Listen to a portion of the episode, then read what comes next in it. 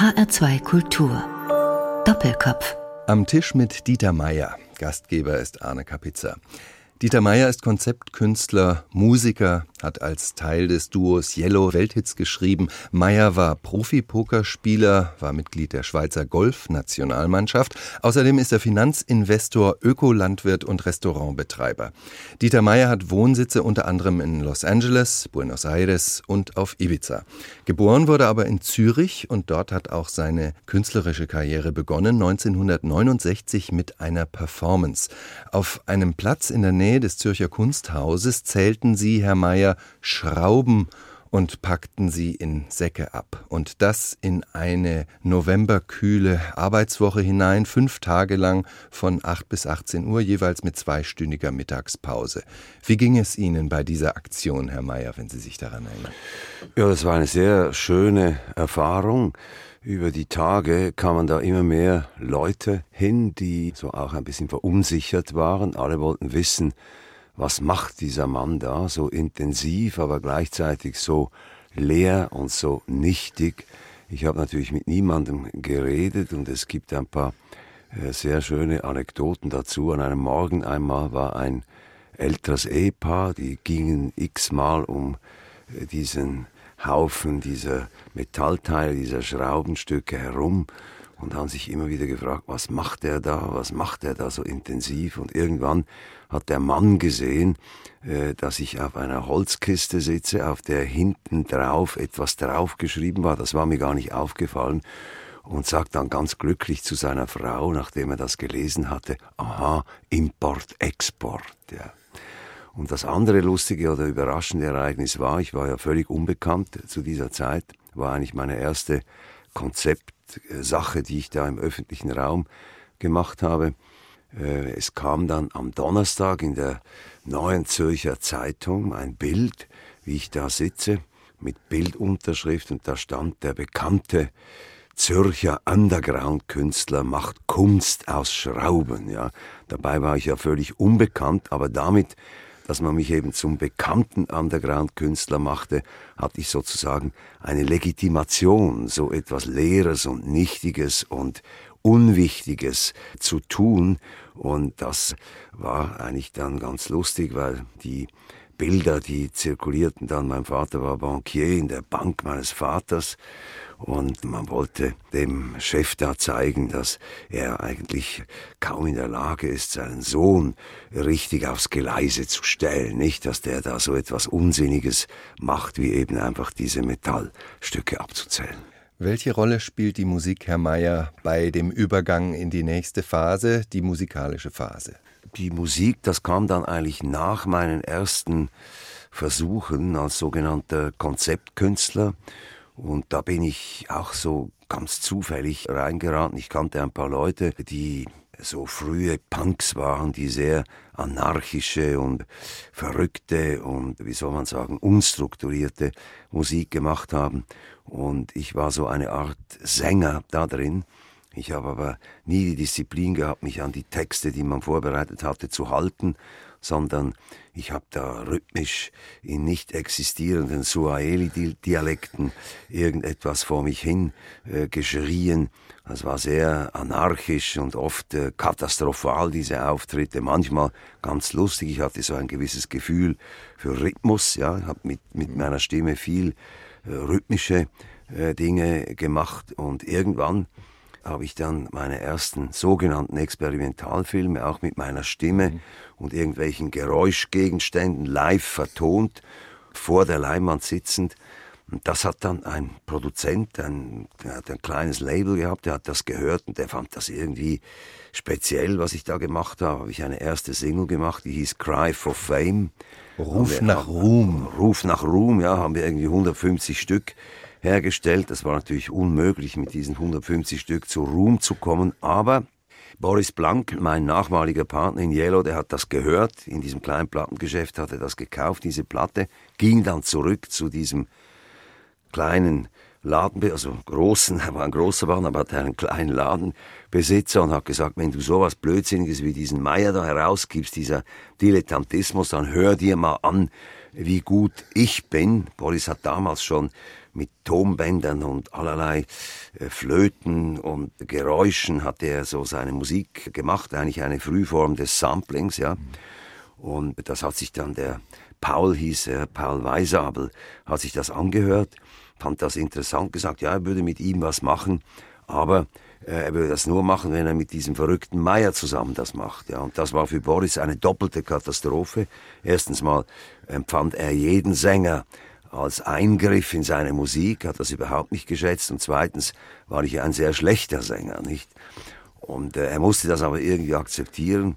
Das hat auch eine lustige Anekdote. Wir waren dann bei ihm zu Hause in seinem Badezimmer, hat er da seine Instrumente eingerichtet, mit Zeitungen geraschelt. Das waren seine Snare-Drums, so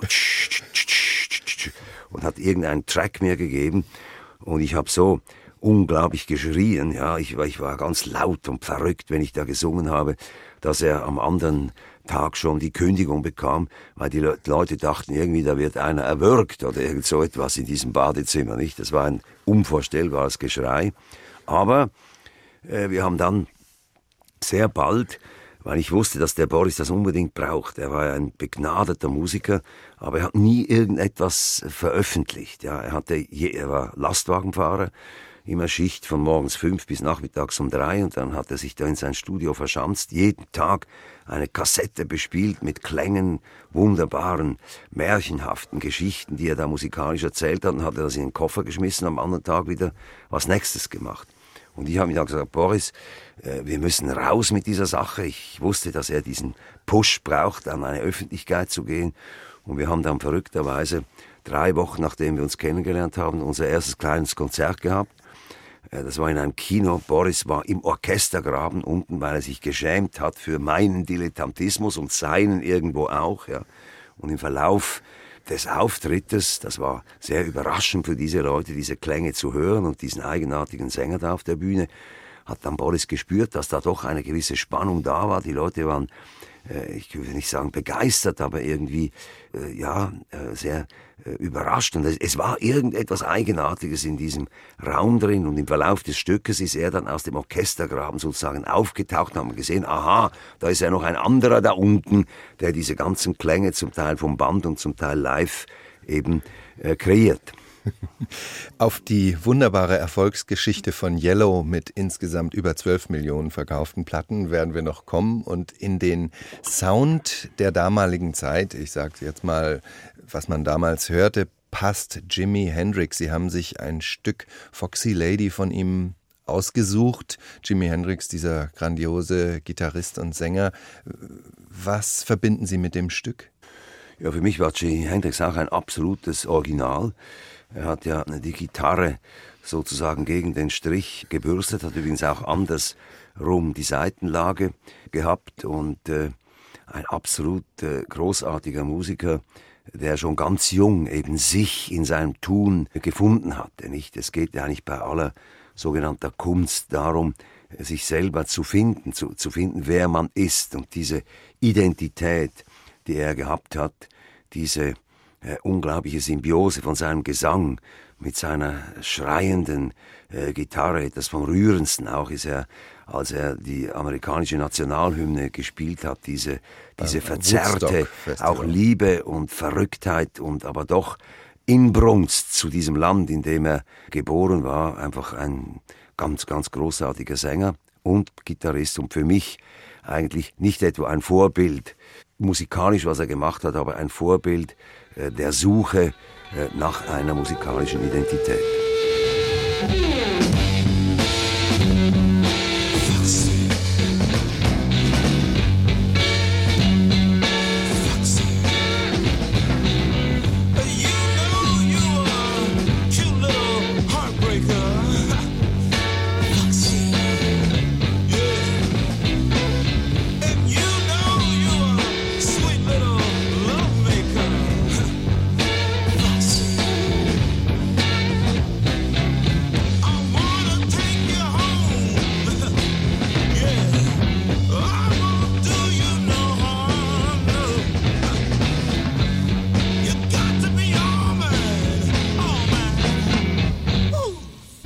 Foxy Lady. Here I come, baby. Foxy Lady von Jimi Hendrix. Ein Musikwunsch ist das von Dieter Meyer, dem Künstler, dem Teil von Yellow, dessen Erfolgsgeschichte wir jetzt eigentlich erzählen möchten. Also die möchte ich von Ihnen hören. Herr Mayer, Sie haben schon angefangen, wie Sie Boris Blank kennengelernt haben, eigentlich gegen dessen Willen zu seinem Sänger wurden. Wie ging es dann weiter? Boris war ein großer Fan äh, der Residents, dieser legendären Avantgarde-Band aus äh, San Francisco. Und er ist dahin gepilgert, er wollte die Residents kennenlernen. Die waren ja auf Ralph Records erschienen und hat da mit den Leuten von Ralph Records geredet. Die haben dann gesagt, ja leider könne man die Residents nicht treffen. Was er nicht wusste, war, dass die Leute von Ralph Records die Residents waren. Das war ihr Label.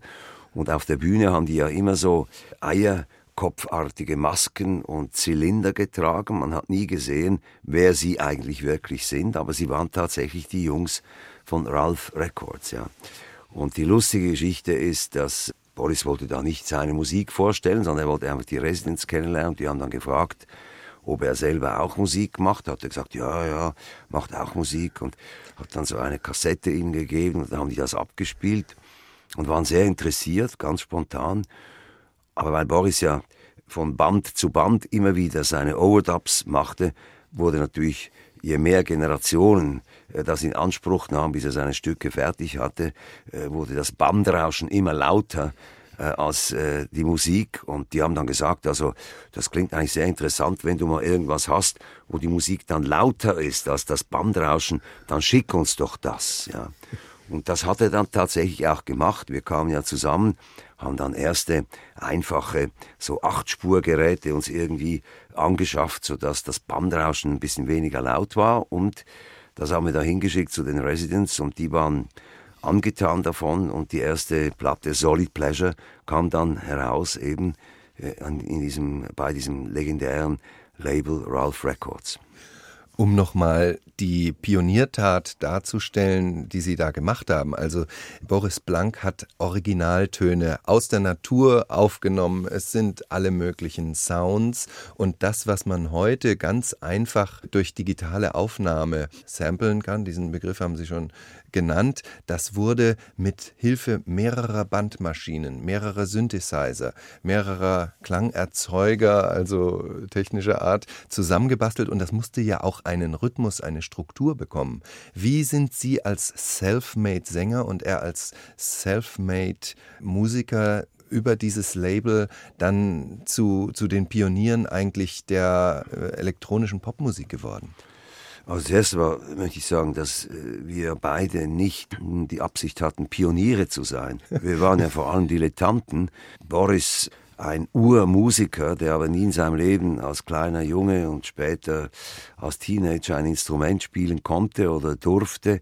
Er kommt aus ganz einfachen Verhältnissen und hat sich dann eigentlich seine Musik erobert, indem aus allem, was irgendwie klang in der Küche der Mutter, in der Schule, mit, mit Schulbank rauf und runter schlagen, hat er äh, Klänge erzeugt und, und äh, Musik gemacht und hatte immer ein Ohr für, was ihn interessiert an Klangwelten. Aber er wollte ja nie Avantgarde-Musik machen, überhaupt nicht. Er wollte eigentlich Popmusik machen und da er kein Instrument spielen konnte, äh, versuchte er Dinge zu kling, zum Klingen zu bringen, die möglichst nahe waren an diesen Instrumenten. Also eben ein gutes Beispiel wäre, ich erinnere mich, er hatte so einen großen Ballon, auf dem man so rumhopsen äh, kann.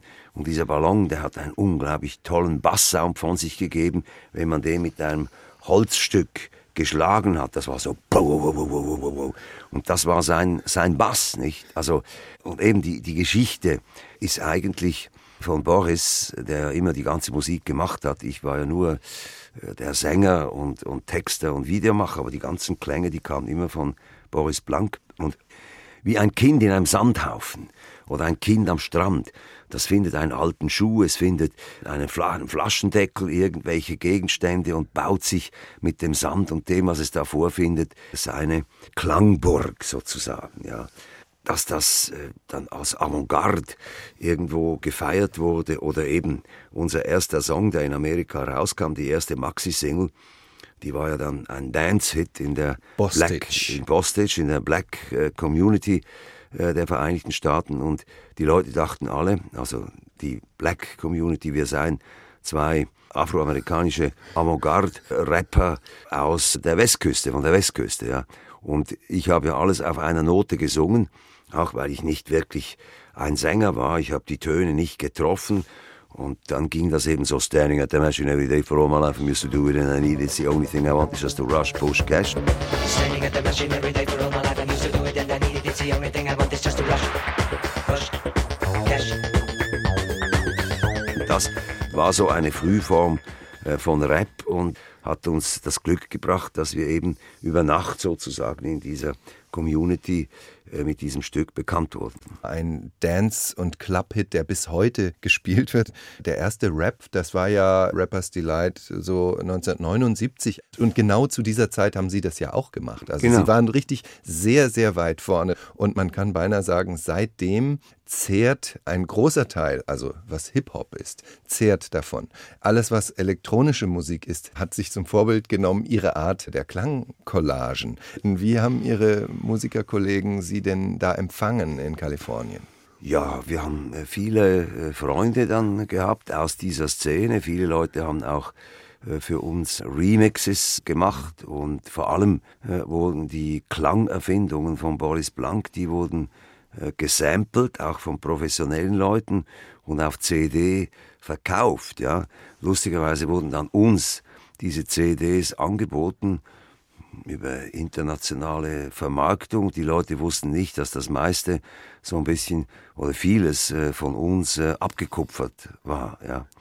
Hat dann auch lustige Folgen gehabt. Nicht die, in der Schweiz gab es Musikpresse, die, als wir so ein bisschen bekannt wurden, äh, geschrieben haben, jeweils ihre Kritiken unter dem Titel Wann ist dieser Spuk, wann ist diese Verirrung endlich zu Ende?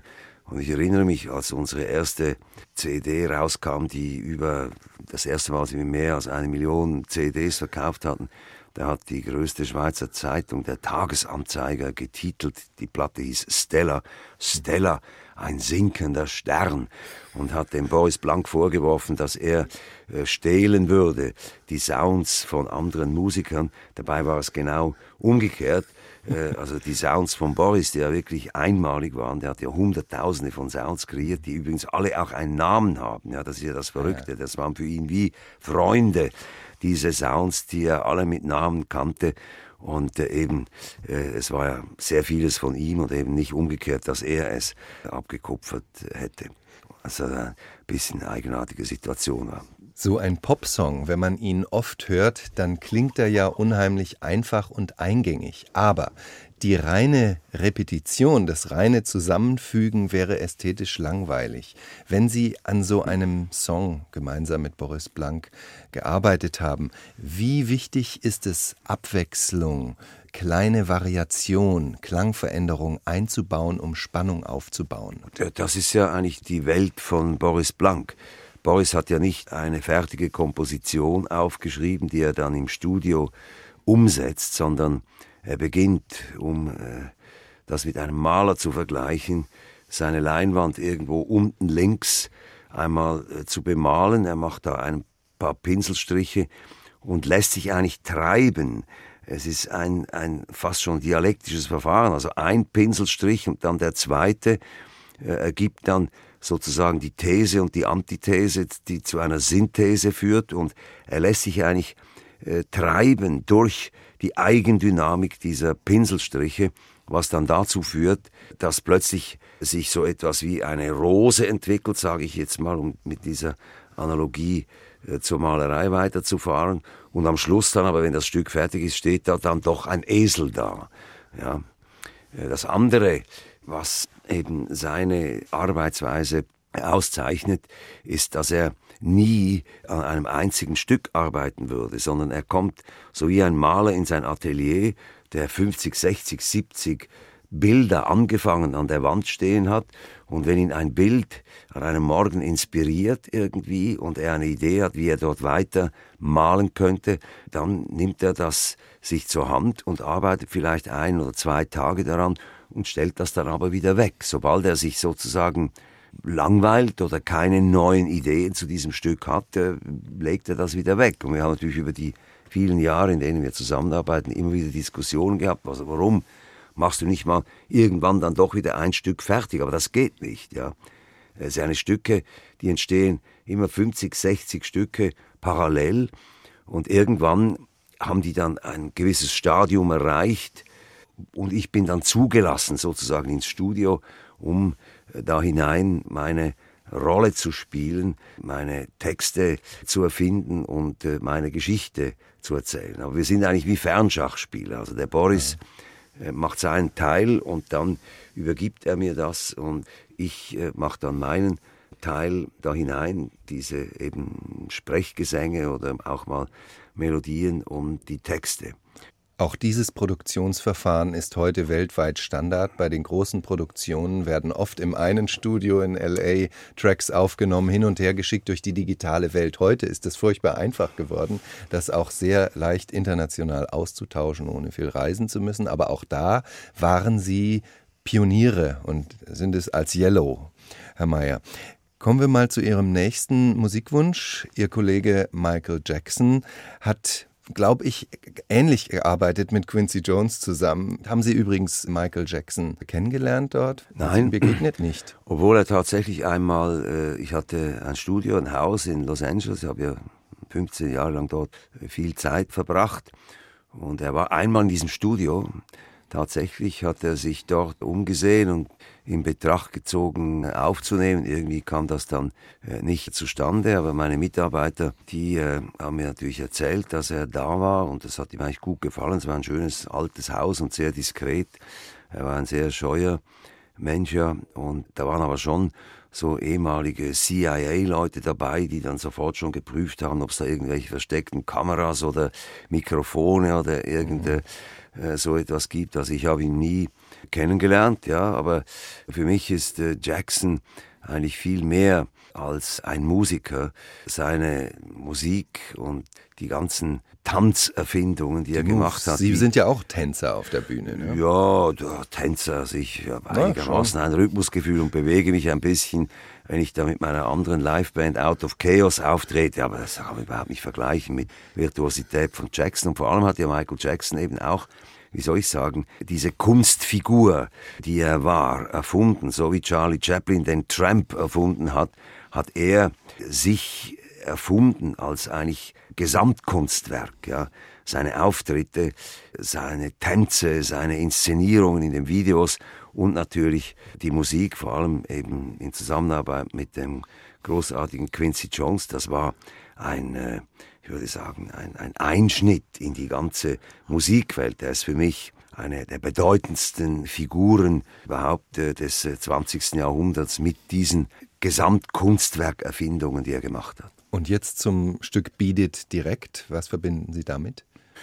Ja, ich erinnere mich, dass ich einfach süchtig war, das zu hören. Ich habe damals in äh, New York gelebt und auch in den verrücktesten Underground-Clubs, die eigentlich mehr so ganz avantgardistische Musik gespielt haben. Ich erinnere mich, es gab einen Club, der hieß Danceteria wo über fünf Stockwerke drei, vier verschiedene Clubs verteilt waren und immer wenn dieses Stück, das eigentlich ja für die Jungs dort drin fast schon zu konventionell war, wenn das lief, dann sind alle hingestürmt in den einen Raum, wo eine große Projektionsleinwand war, um zum x-ten Mal äh, diesen genialen Jackson zu sehen, vor allem eben auch, wie er sich bewegt äh, zu dieser Musik. Also ich, ich war süchtig, dieses Stück. Äh, immer wieder zu hören. Ich kann das jetzt noch jedes Mal, wenn das im Radio gespielt wird und ich bin zufällig im Auto oder weiß der Teufel und dann drehe ich das laut auf und es ist einfach ein absoluter Hammer.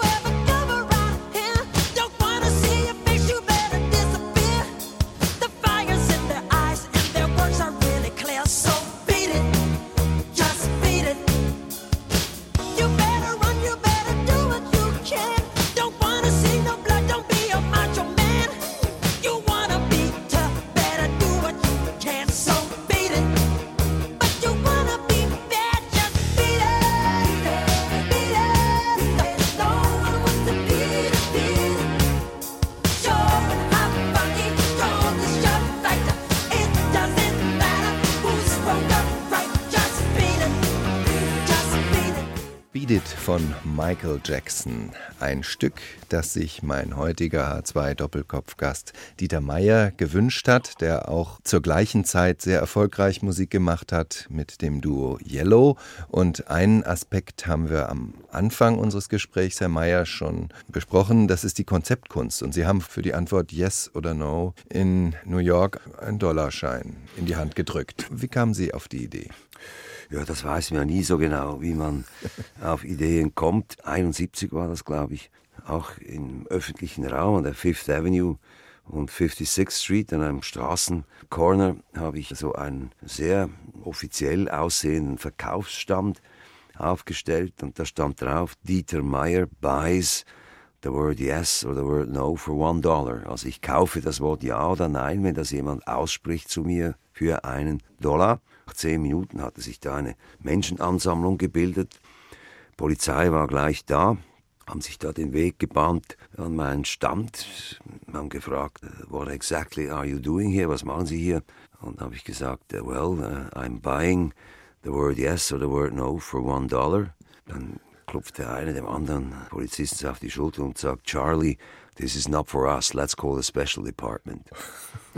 und zehn Minuten später kamen dann zwei dunkelblau gekleidete Herren in einer dunkelblauen, nicht etwa Polizeilimousine, also anonymes Auto und kamen da auch zu mir hin. Und die dachten natürlich zuerst, das ist ein Verrückter, ja. Und haben mir so auch die Hand auf die Schulter gelegt und hat gesagt, just take it easy, everything will be fine, just be cool. You know, weil die dachten. Die dachten jederzeit, äh, hauen sie ihn. Äh, rein, ich, ich, könnte die anfallen oder ich sei total mad, nicht so. Und dann haben die mich gefragt, was ich da mache. Und ich habe ihnen das erklärt. Und tatsächlich haben die mich dann gewähren lassen. Ja, also ich konnte denen das offensichtlich so erklären, dass die fanden, ja doch, also irgendwie ist das was. Und die haben dann gefragt, how, how much money do you want to distribute? Und ich habe dann gesagt, ja, ich hätte, weiß ich was, 300 Dollar. Und so habe ich dann diese 300 Ja und Nein, Yes or No, über verteilt über drei, vier Stunden oder wie lange das halt dauerte, habe ich angekauft waren Sie sich der politischen Dimension dessen bewusst, dass man einen Menschen durch Winken mit einem Geldschein zu etwas bewegen kann? Also es war jetzt nicht politisch im direkten Sinne, dass ich sozusagen einen Missstand aufzeigen wollte oder so. Nicht äh, hat das natürlich auch mit Watergate und eben der Tatsache, dass natürlich viele Leute sich äh, opportunistisch durchs Leben bewegen müssen und irgendetwas tun, was ihnen vielleicht gar nicht so gefällt, weil sie ja überleben müssen und dafür Geld bekommen. Ja. Sie haben, um mal von New York nach Kassel zu springen, als Konzeptkünstler auch auf der Documenta eine interessante Aktion gemacht. Sie haben nämlich im Jahre 72 wird es dann gewesen sein, eine Metallplatte anfertigen lassen, auf der stand dass Sie, Dieter Meier, 22 Jahre später, 1994, an dieser Stelle stehen würden. Und das haben sie dann auch wahr gemacht. Und das fand auch ein sehr großes Medienecho. Wer hat Sie eingeladen zur Documenta und wie kamen Sie auf diese Idee? Ich habe dieses Projekt eingeschickt und das wurde zuerst abgelehnt. Und dann habe ich es noch einmal eingeschickt, weil ich festgestellt hatte, dass man sich das gar nicht angeschaut hat. Man hat einen Stand-up-Brief geschickt mir zurück, äh, dass das äh, nicht passt. Und dann habe ich es nochmal eingeschickt, dem Harald Seemann, das war ja. der mhm. bekannte Kurator, dann an ihn. Und äh, er fand das dann irgendwie offensichtlich interessant und sagte, dass äh, wenn ich das da zustande bringe, äh, dass die Bundesbahn zulässt, das war Bundesbahngelände vor dem Bahnhof in Kassel, dass ich da ein Loch sozusagen graben lasse und dann diese Platte wie eine Memorial Plate einlegen darf, dann soll ich das mal machen. Er findet das eigentlich äh, irgendwie interessant. Und 22 Jahre später, ja, dass ich da, als ich da stand, dass da viele Leute hinkamen. Zum Teil kamen die Leute sogar angereist, die waren mittlerweile pensioniert. Und ich hatte mir eigentlich vorgenommen, mit niemandem zu reden, aber das war so rührend, diese Kommentare zu hören. Für viele Leute war diese Platte äh, ein Memento Mori, nicht? Also sei ein Gedenk äh, der Zukunft. Wenn sie da über diese Platte gingen, war dieses ferne Datum, das aber immer näher rückte und Viele haben dann erzählt, wie sie sich gefragt haben, ja, wo werde ich sein am 22. März 1994? Und es entstanden dann, da waren hunderte von Leuten, äh, waren da irgendwie hingekommen und es entstanden dann sehr interessante Gespräche. Es kamen übrigens so viele Leute, weil im Spiegel eine Woche vorher wurde das besprochen und die Leute wussten, dass ich jetzt da irgendwie hin mich stellen würde. Das Lustigste war, es kam dann auch der Bürgermeister oder der Oberbürgermeister von Kassel mit seiner ganzen Entourage, mit drei Autos. Die haben sich da den Weg gebahnt und der hat mir kurz gratuliert. Er wusste nicht, worum es ging und äh, ist dann wieder verschwunden. Ja, das war so eine kleine, äh, eine kleine Nebenanekdote zu dieser Geschichte. Kommen wir jetzt mal zu Ihrer musikalischen Arbeit zurück. Yellow, dieses anfänglich Trio, aber dann Duo, das hat große Welthits produziert, goldene Schallplatten, Platin. Und eines der berühmtesten Stücke, das ist The Race, das Rennen. Wie ist dieses Stück entstanden, Herr Mayer? Boris Blank hat dieses Stück eigentlich überhaupt nicht geliebt. Ja. Es war eine der vielen Leinwände, die da eher verwaist herumstanden. Es war die Zeit, als im Fernsehen zum ersten Mal Videos gezeigt wurden. Formel 1 äh, ging auf Sendung und die haben ein Signet gesucht für Eingangs- diese und Sendung. Titelmelodie. Und äh, der Boris wollte da eigentlich gar nicht mitmachen. Und in der ersten Runde waren die Fernsehleute von nichts wirklich begeistert, was ihnen da zugeschickt wurde. Und die haben dann nochmal den Boris angefragt. Und da hat er gesagt, also gut, äh, dieses Stück, das werde ich sowieso nie brauchen, ja, dieses spätere Race. Und das wurde dann weitaus unser größter Hit. Ja. Umgekehrt hatten wir natürlich einige Stücke, von denen wir dachten, die sind irgendwie besonders lustig und attraktiv und das könnte vielleicht ein Hit werden. Und keines der Stücke, von denen wir dachten, das könnte ein Hit werden, wurde ein Hit und alle Stücke, die Hits wurden, die waren sehr, sehr eigenartig und äh, eigentlich nicht hitverdächtig, die wurden Hits. Also auch das andere, was ja sehr... Oh yeah. Das, oh yeah, ja, ich meine, das, das nur schon die, die Lyrics dazu, nicht? die singen da The Sun, beautiful, the moon even more beautiful, oh yeah. Nicht, das ist ja ganz einfaches Beschreiben eines blödsinnigen Glücks. Und zu diesem Oh yeah kam es, weil ich ausnahmsweise einmal mit einem Stück von Boris absolut nichts anfangen konnte. Sonst bin ich ja immer sofort inspiriert. Das sind für mich wie Musik für Filme, die es nicht gibt, seine Stücke. Und immer sofort habe ich irgendeine Idee für einen Text. Aber ist mir, zu dem Stück ist mir nichts eingefallen. Und dann sagt Boris, also gut, stell dir mal vor, du bist irgendein König auf einer Südseeinsel. Du sitzt auf deinem Thron am Strand, die Sonne geht unter, ein Diener kommt und bringt dir irgendein wunderbares so Südsee-Fruchtgetränk mit ein bisschen Rum drin und du nimmst den ersten Schluck und was würdest du dann sagen in dieser Situation? Und dann habe ich gesagt, oh yeah. Dann sagt er, that's it, das ist es genau so, dieses blödsinnige völlig äh, vorbehaltlose Glück, das in diesem idiotischen Oh yeah drin ist. Und das, das hat offensichtlich, äh, hat man das irgendwie verstanden, ja.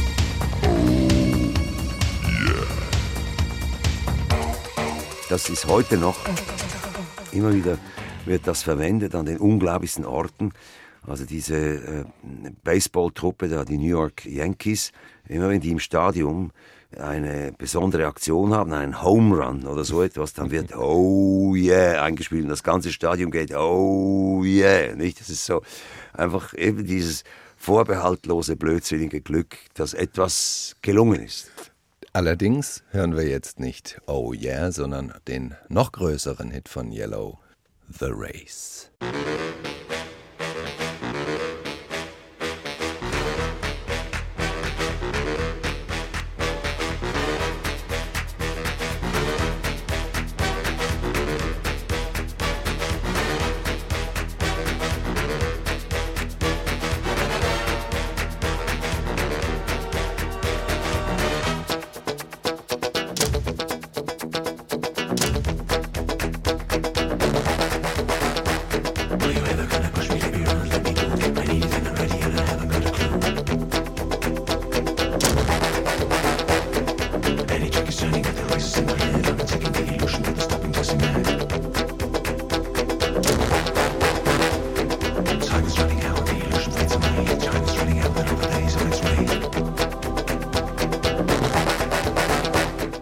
The Race, ein Hit von Yellow und derjenige, der das gesungen hat. Und der die zweite Hälfte von Yellow ist. Dieter Meier ist heute hier bei Arne Kapitzer zu Gast im HR2 Doppelkopf. Sie sind auch Finanzinvestor. Unter anderem Miteigentümer des traditionsreichen Verlagshauses und Druckhauses Orel Fürstli, wenn ich das richtig ausspreche. Das ist ein Haus, das nicht nur Literatur publiziert, sondern etwa auch die Banknoten der Schweizer Franken. Wie wurden Sie zum Finanzinvestor, Herr Mayer? Also ganz einfach. Mein Vater, der wollte nicht, das war vielleicht das einzige Mal, wo er mir sozusagen nahegelegt hat, nicht zum Börsenspekulanten zu werden oder mich mit Finanzspekulationen zu beschäftigen. Er hat dann gesagt, wir haben ja zeitlang doch ziemlich große Einnahmen gehabt mit Yellow und hat gesagt, Dieter, ich kaufe dir eine Großmutteraktie. Für ihn waren das Aktien, die eben nicht spekulativ waren, sondern sehr sicher, die immer eine Dividende bezahlen und die Schweizerische Nationalbank ist ja der größte Aktionär von dieser Firma und es besteht eine große Gewähr, dass die Firma nicht untergehen wird, weil eben die Schweizer Nationalbank äh, sicherstellen will, äh, dass der Notendruck in geordneten Bahnen abläuft und dass sie die sichersten Banknoten der Welt haben. Heutzutage ist das Bankwesen ja von Mathematikern beherrscht, die extrem komplizierte Finanzprodukte zusammenbasteln, dass der normale Kunde nichts mehr versteht. Und eben selbiges war ja Mitursache für die große Finanzkrise 2008 folgende. Was ist der Unterschied zwischen einer spekulativen Wirtschaft und einem Investment in Realien, wie jetzt der Druckerei? Was ist da der Unterschied? Ja, zuerst mal muss man sagen, dass sich die Banken, die ja eigentlich Dienstleister sein sollten, die haben sich schon sehr stark von der realen Welt wegbewegt. Ja, ja und gerade diese unglaubliche Flutung äh, mit Geld, die da in der EU irrsinnigerweise stattfindet, die führt ja dazu, dass äh, die Börsen eigentlich noch in einem größeren Maß ein Eigenleben führen, was mit der realen Wirtschaft eigentlich nur mehr sehr wenig zu tun hat und was auch äh, tatsächlich gefährlich ist. Das Problem ist ja, dass diese Flutung eben nicht dazu führt, dass Unternehmer investieren, weil wir einfach zu viel produzieren. Wir haben ja heute in unserem Kapitalistensystem nicht mehr das Problem, die Leute zu versorgen, sondern wir haben das Problem, immer wieder neue Anreize zu schaffen, damit diese irrsinnige Maschine auf dieser Geschwindigkeit immer weiter und immer schneller laufen kann. Nicht? Das ist, hat sich ja auch irgendwo verselbstständigt. Aber zu Ihrer Frage zurück, also Investitionen in scheinbar reale Dinge wie eben eine Landwirtschaftsproduktion oder ich habe ja eine Firma aufgebaut im Silicon Valley, die die ersten digitalen Mischpulte gebaut hat und bin jetzt dabei, eine neue Methode der Kaltextraktion der Kakaobohne umzusetzen in eine äh, kleine Schokoladenfabrik. Und alle diese Dinge, die sind mit Risiken verbunden. Es gibt keinen sicheren Weg, so wie es keine sichere Bergbesteigung gibt, auch wenn man einigermaßen seine Hausaufgaben gemacht hat. Man ist nie gefeit vor Wettereinbrüchen und Steinschlägen und allerlei Unvorhergesehenem. Und es ist immer ein sich vortasten in eine Terra Incognita, ein unbekanntes Gebiet hinein, wenn man Dinge tut, äh, die ich tue. Eben, ich mache ja immer wieder Dinge, die es nicht so einfach schon vorgespurt gibt, sondern versuche irgendetwas Neues, was mich interessiert, auf die Welt zu stellen. Das ist immer mit Risiken verbunden und mein Image ist ja das Image, dass ich immer quasi erfolgreich bin. Das stimmt natürlich überhaupt nicht. Mein größtes Engagement je, eben diese digitalen Mischpulte. Diese digitalen Mischpulte, das hat zwar zu einer technischen Revolution geführt auf dem Mischpultbau. Wir waren tatsächlich die Ersten, die das gemacht haben und die ganzen großen äh, Filmmischer und Musikmischer Hollywoods haben unsere Pulte äh, verwendet, aber der Sprung in ein Consumer Product, der ist mir nicht gelungen, weil ich einfach nicht die Marketingkraft hatte und mich total überschätzte.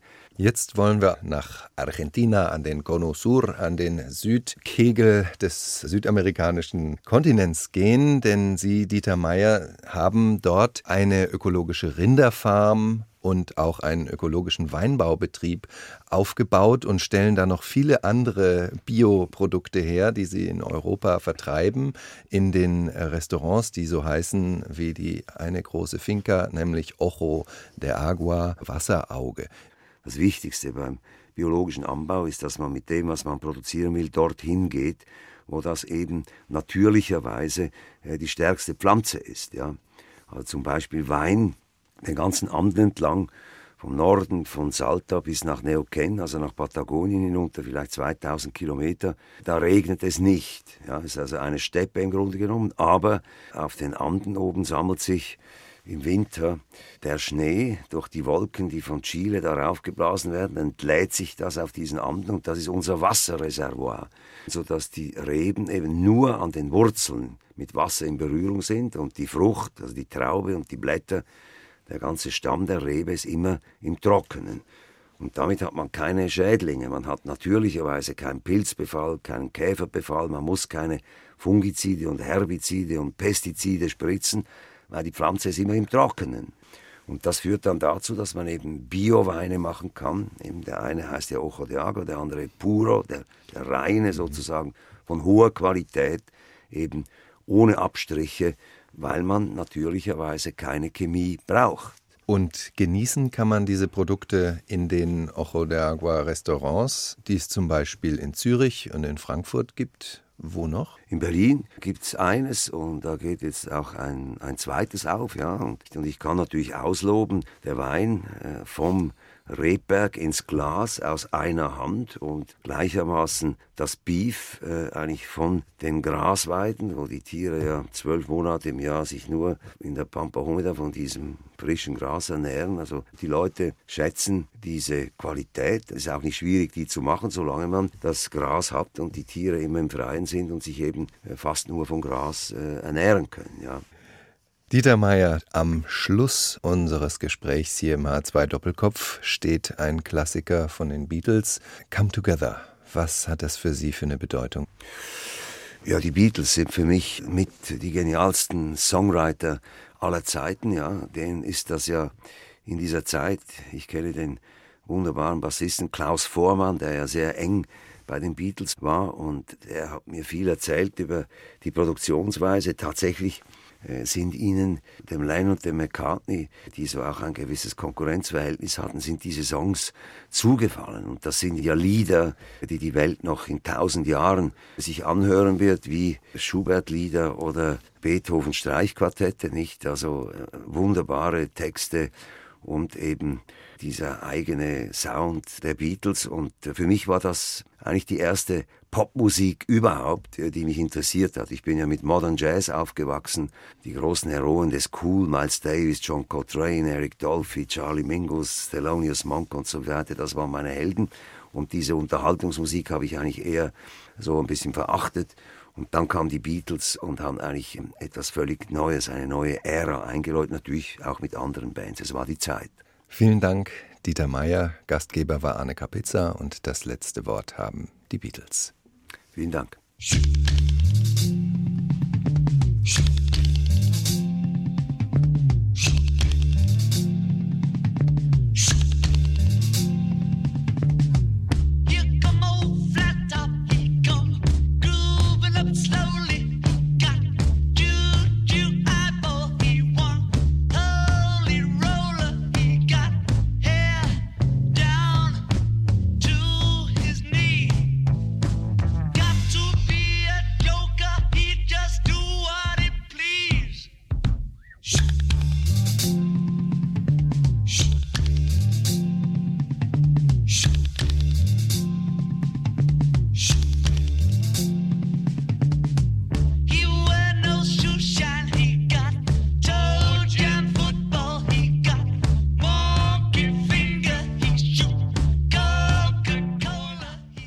Das war HR2 Kultur Doppelkopf. Aus urheberrechtlichen Gründen müssen wir Musiktitel in unserem Podcast-Angebot ausblenden. Weitere Sendungen, die Sie jederzeit hören können, finden Sie auf hr2.de